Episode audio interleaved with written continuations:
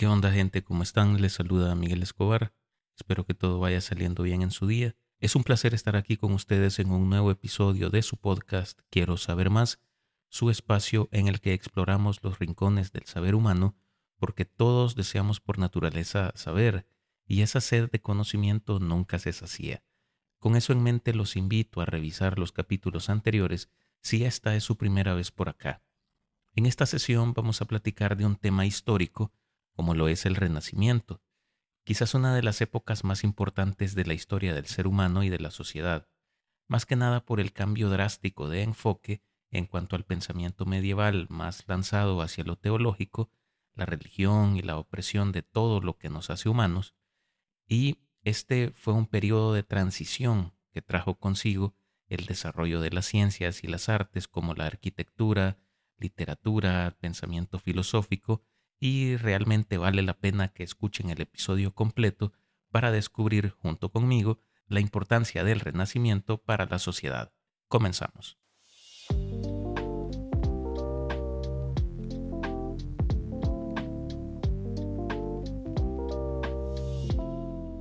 La transición entre la Edad Media a la Edad Moderna es conocida como el Renacimiento. Este fue un periodo crucial en la historia de Europa y siendo que nuestra cultura y tradiciones tienden a un eurocentrismo sumamente marcado, resulta importante para todo el mundo en realidad. Esta época de la historia marcó un profundo cambio en el pensamiento social, artístico, filosófico y científico. La transformación se produjo desde finales del siglo XIV hasta el siglo XVI y estuvo impulsada por una serie de factores históricos, culturales y sociales que llevaron a un cambio de paradigma y al nacimiento de una nueva era intelectual y creativa. Las ciudades de Florencia, Nápoles, Venecia y Ferrara, en Italia, fueron el lugar de nacimiento y desarrollo de este movimiento, que se extendió después por toda Europa. El mecenazgo de las artes por parte de familias ricas y poderosas como los Medici en Florencia desempeñó un papel crucial en el fomento de la creatividad artística y científica. Esto permitió que los científicos y artistas trabajaran en proyectos sin preocuparse por la financiación, contribuyendo así al florecimiento de estas artes. Los antecedentes históricos del Renacimiento cabe situarlos en la decadencia del mundo medieval ocurrida por factores como el declive del Sacro Imperio Romano Germánico, el debilitamiento de la Iglesia Católica a causa de los cismas o divisiones que darían origen a la Reforma Protestante en el siglo XVI, así como también la profunda crisis económica derivada del estancamiento del sistema feudal y la decadencia de las artes y las ciencias. Frente a esta decadencia, los principales centros académicos europeos buscaron regenerarse a través del retorno a los valores de la cultura clásica greco-romana.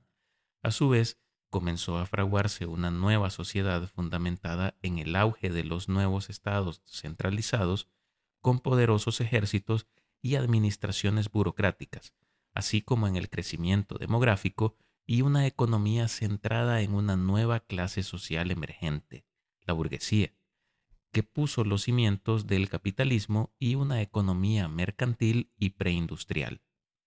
Esta regresión a antiguas maneras de pensamiento dejó de lado la perspectiva divina que predominó durante la Edad Media y lo que motivó que muchas obras de la antigüedad clásica como las de Aristóteles y Platón se perdieran o quedaran en el olvido por considerarlas mundanas o hasta heréticas. Sin embargo, en el siglo XIV, con la caída de Constantinopla en manos de los otomanos, condujo a la llegada de eruditos griegos a Italia, quienes trajeron consigo textos antiguos, esto marcó el inicio de un florecimiento del interés por la filosofía y la ciencia clásica, debido a la capacidad del uso de la razón. La imagen del hombre resultó venerada y se generó una revolución intelectual al poder difundir de manera masiva textos poco conocidos que promovían la renovación de la cultura y los valores tradicionales grecorromanos. El desarrollo de las universidades europeas desempeñó un papel fundamental en esta transición de la época medieval al Renacimiento. Estas instituciones educativas fueron un factor crucial en el abandono del teocentrismo en beneficio del antropocentrismo, bajo la consigna de que el ser humano no nace, sino que se hace por medio de la educación. Así, en esta época, las universidades, en su mayoría ya descentralizadas del control eclesiástico, se convirtieron en centros de estudio y aprendizaje que preservaban y transmitían el conocimiento con un enfoque humanista clásico. Los manuscritos antiguos se copiaban, traducían y se enseñaban en estas instituciones. Esto permitió el acceso al pensamiento filosófico, científico y literario, motivando así el progreso de estas ramas del conocimiento. A medida que las universidades se desarrollaron, se promovió un enfoque más crítico y analítico en la enseñanza y la investigación. Los académicos comenzaron a cuestionar las ideas preestablecidas y a buscar respuestas a través de la observación y la experimentación. Esto allanó el camino para el desarrollo de las ciencias, ya que se fomentó una actitud más curiosa hacia el mundo que rodeaba a los académicos. Para comprender de mejor manera este periodo, no podemos dejar de hablar del humanismo renacentista, una corriente filosófica que redefinió el papel del hombre en el mundo y su lugar en él. Surgió en Italia, en el siglo XIV, como una antítesis al pensamiento medieval y a la escolástica, que se enfocaban en cuestiones religiosas y dogmáticas parte de la idea de que no es posible acercarse a Dios por medio de la razón, porque la idea de Dios es de todos modos inconcebible para el pensamiento. Los humanistas se sintieron atraídos por las obras de los filósofos, poetas y pensadores de la antigüedad como Aristóteles, Platón, Cicerón y Séneca. Esta redescubierta admiración por los clásicos griegos y romanos marcó el interés en la cultura la literatura y la filosofía de la antigüedad. En consecuencia, la tarea principal del humanismo fue restaurar todas las disciplinas que ayudaron a un mejor conocimiento y comprensión de estos autores de la antigüedad clásica, a la que se consideraba un modelo de conocimiento más puro que el debilitado en la Edad Media. Con el fin de recrear las escuelas de pensamiento filosófico greco-latino e imitar el estilo y la lengua de los escritores clásicos, y por ello se desarrollaron extraordinariamente la gramática, la retórica, la literatura, la filosofía moral y la historia, ciencias ligadas estrechamente al espíritu humano en el marco general de la filosofía. Los ideales principales de este conocimiento enfatizaban la importancia de la educación humanística, que se centraba en la formación integral del individuo, los humanistas creían que el conocimiento de la literatura, la filosofía, la historia y las artes liberales era esencial para el desarrollo de la mente y la moral. Se resaltaba la importancia de la dignidad humana, la creatividad y la capacidad de mejora personal, alentando a los individuos a cuestionar, explorar y evaluar el conocimiento de manera autónoma. Los humanistas creían que, al redescubrir y revivir la cultura clásica, podían revitalizar la cultura occidental y superar la oscuridad de la Edad Media. Veían en la antigüedad clásica un ejemplo de grandeza y excelencia que podía y debía ser recuperado. Por esta razón, se puso nuevamente al hombre en el centro del esfuerzo intelectual. Pero no se dejen llevar creyendo que todo fue fácil o que no hubo oposición al cambio, lo que de hecho corresponde a la regla general de este tipo de sucesos, el ejemplo más claro es el del pobre Giordano Bruno, quien fue quemado en la hoguera en la ciudad de Roma a causa de sus ideas renacentistas. Un suceso sumamente relevante de esta época fue la invención y el desarrollo de la imprenta por Johannes Gutenberg en el siglo XV. La imprenta fue una de las innovaciones más influyentes de la época y su impacto en la difusión del conocimiento y la cultura fue profundo. La imprenta permitió la producción en masa de libros y textos, lo que facilitó la producción y distribución de las obras de diferentes conocimientos de la época. Antes de la imprenta, los libros se copiaban a mano, lo que los hacía costosos y raros. La imprenta hizo que estos textos estuvieran más disponibles y accesibles para un público más amplio. Además, la imprenta garantizaba una mayor precisión y uniformidad en la reproducción de textos. Esto ayudó a reducir errores de copia y variaciones en los manuscritos, lo que a su vez contribuyó a la estandarización de los textos. Los libros impresos eran más consistentes y confiables en comparación con las copias manuscritas. Si nos ponemos a pensar, este invento es uno de los más relevantes en la historia completa de la humanidad.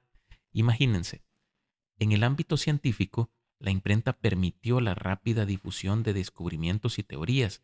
Los científicos podían publicar sus hallazgos en libros impresos, lo que fomentó un intercambio más eficiente de conocimientos y la construcción de una base de información compartida. Además, la disponibilidad de libros impresos contribuyó al aumento de la alfabetización en la sociedad. A medida que más personas tenían acceso a la lectura, se estimuló el interés por la educación y el conocimiento. Esto trajo consigo una mentalidad más crítica y un público más educado. Por otro lado, la imprenta también influyó en la forma en que se difundían las noticias y la información. Los panfletos y las hojas impresas se convirtieron en un medio importante para la circulación de noticias y opiniones. Esto contribuyó al desarrollo de una opinión pública más informada y al surgimiento de la prensa como un medio de comunicación influyente. Ahora bien, en el ámbito de las artes, la imprenta también desempeñó un papel destacado. Los artistas y diseñadores gráficos utilizaron la imprenta para crear ilustraciones y grabados que acompañaban a los textos, desarrollando así las ilustraciones y el diseño gráfico y permitiendo una mayor difusión de las obras de arte visual. Sin duda la imprenta fue una de las fuerzas motrices detrás de la explosión intelectual y cultural que caracterizó este periodo histórico. Pero un factor todavía más importante para el Renacimiento fue el desarrollo de la economía, o más bien la transición de ésta, desde un modelo feudalista hacia un incipiente modelo mercantilista.